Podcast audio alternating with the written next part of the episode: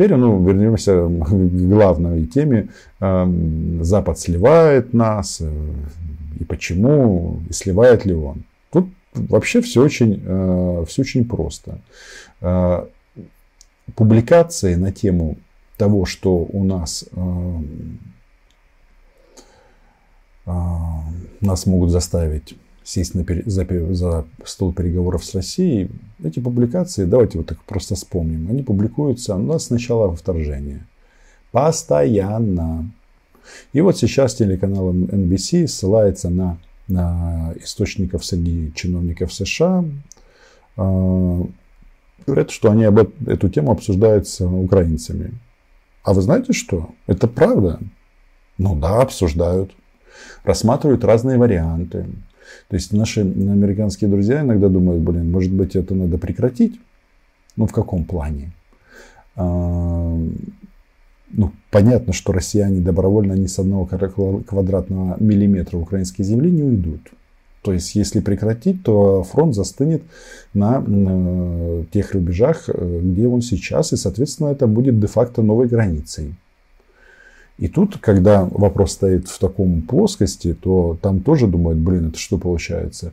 А, Путин всех переиграл, потому что все же понимают, что он это продаст как победу свою. Да, и тут уже начинается такой, сразу такая пауза и э, легкое непонимание. Может быть, а может быть, надо по-другому поступить? Может быть, нужно послушать и Зеленского, и Залужного – Зеленского в части того, что не время опускать руки, а Залужного в части того, что нужно усилить поставки оружия и боеприпасов. И нужна действительно высокотехнологическая э, э, система вооружений. Да, это не Хамас. То есть они по своей сути э, одинаковые, террористической, но по технологическому оснащению у россиян немножечко все получше. И да, все должно быть самое новое, современное. Ну, как, например, шведский гаубицы Арчер.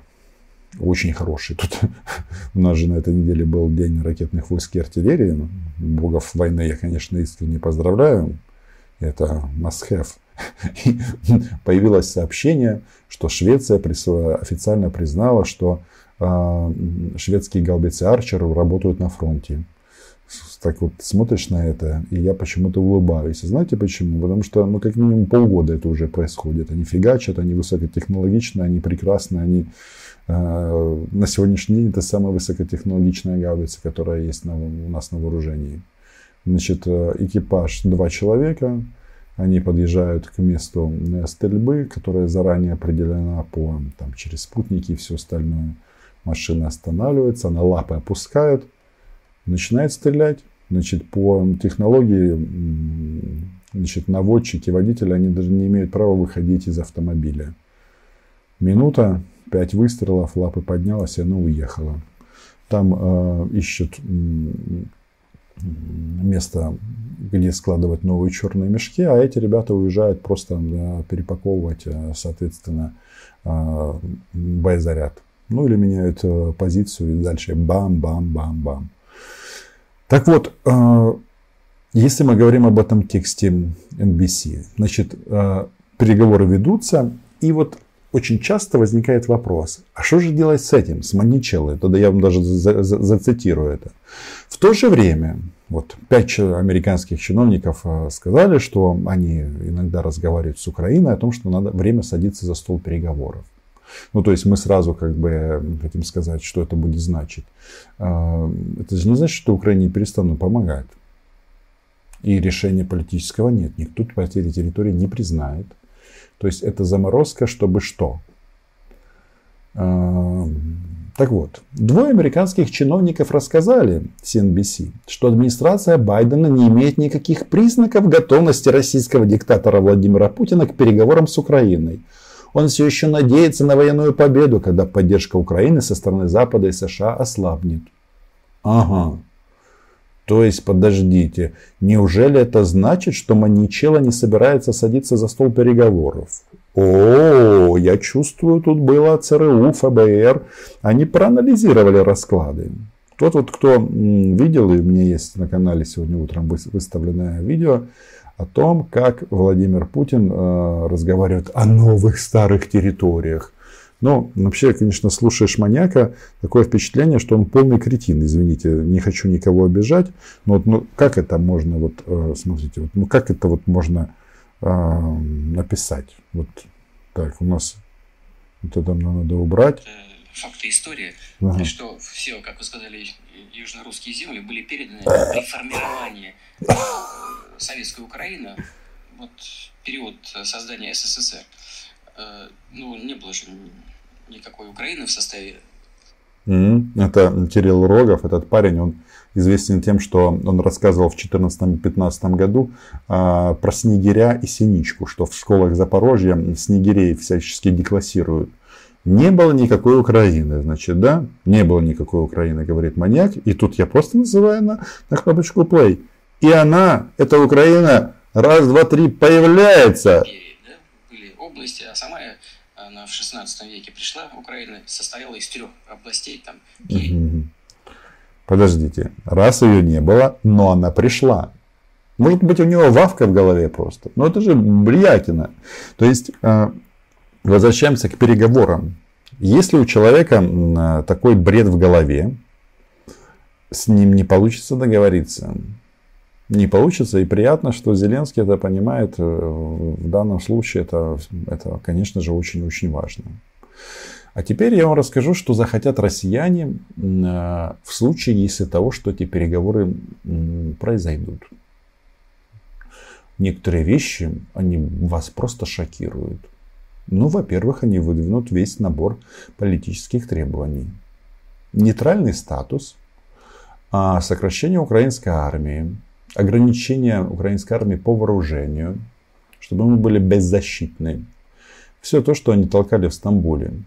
Вот я тогда помню, что когда а, вот, а, Мариуполь еще был в облоге, российские войска стояли под Киевом, и я сказал, что отказ от а, НАТО на тот момент, да я сейчас так думаю, от этого это можно было бы зафиксировать. Можно было потому что мы и так не в НАТО, и сейчас э, призрачные эти перспективы, даже сейчас вступления в НАТО.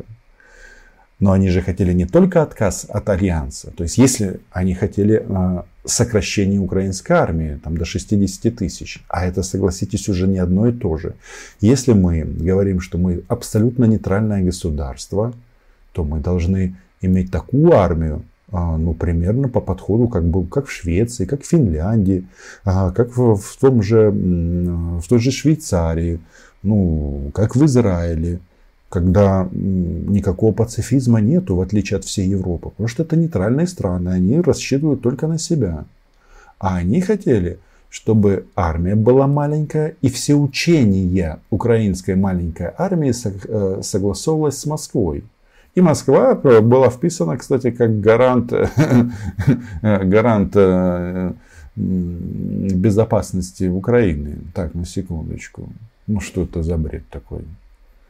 И это нам такое кино не надо. Вот. Так, что-то я э, увлекся прошлым и чуть-чуть мысль потерял, но она вот сейчас вернется. А я тем временем скажу большое спасибо Сергею Никифорову за, за донат. Так вот, мы с вами говорили, а, мысль, да, вот она уже вернулась, спасибо, мысль, что ты здесь. Что они захотят? Значит, политические требования те же. Будут орать русский язык, русский язык. Вы его ущемляете. Мы русскоязычных в Мариуполе убиваем, а вы их ущемляете, не даете им разговаривать на русском языке. Лучше мы их убьем 500-килограммовыми бомбами. Ну, чтобы вообще было вот все, вот, как они любят. Да? А, далее станет вопрос такой. Но мы же в Херсоне были и считаем его своим. И Запорожье тоже мы считаем своим, хотя мы там не были. Вот э, приедет российская делегация, какой-нибудь упырь на, нацистский, и скажет, что вот наша, наша конституция, священная держава, Путин наш недоцарь и всякое такое, вы должны нам резко а, все это отдать. Внимание. Как это может произойти? Никак. Это не может произойти. От слова вообще. Не может. Кстати, там несколько свинка-собачка есть еще в Николаевской области, там на Кенгурской косе. И, соответственно, в Харьковской области они еще тоже не все умерли. То есть, по факту, вот э, ситуация, она вот такая. Да, россияне действительно, они на паузу согласятся, но они хотят это обусловить таким образом, чтобы значит, перед ними преклонили колено. Причем все, в том числе дед Байден, наш любимый дедусь Байден, который, а, которого мы все любим и чтим. Без него было бы совсем тяжко. Не было вот этих вот полутора лет с американскими боеприпасами кассетными и не только. Значит, Байден должен извиниться перед Путиным, вся европейская политическая элита тоже должна извиниться. Шольц стоять должен с Макроном на коленях. Ну, само собой. А Гютерреша в идеале в их э, вздернуть где-нибудь в районе Красной площади. Ну, потому что он им просто не нравится. Даже на этом мероприятии с членами общественной палаты, там даже такая фраза звучала, что они должны перед нами извиниться. А так они готовы воевать. Поэтому э, сливают нас, не сливают. Главное, как мы к этому относимся. И еще раз, я не хочу идеализировать нашу э, политическую власть. И, и да, говнеца у нас там слишком много, как мне кажется, для воюющей страны. Но то, что Зеленский говорит, не время опускать руки, так это сто процентов. Именно так. А, надеюсь, что в, значит, в офисе все-таки выдохнут. И я понимаю, что выборы рано или поздно будут, на то она и демократия. Но все-таки приоритетность. Может быть и выборы будут во время войны. Все возможно. Нравится это кому-то или нет. Мне не нравится, если честно. Но, опять же, если война будет долго, то что? Пять лет не проводить выборы, десять лет не проводить выборы. Может же быть и так. И западные партнеры тоже по этому нас подталкивают. Нужно э, больше общаться политическому руководству с военным. Гляди-гляди, и всяких э, трений и шероховатостей будет значительно меньше.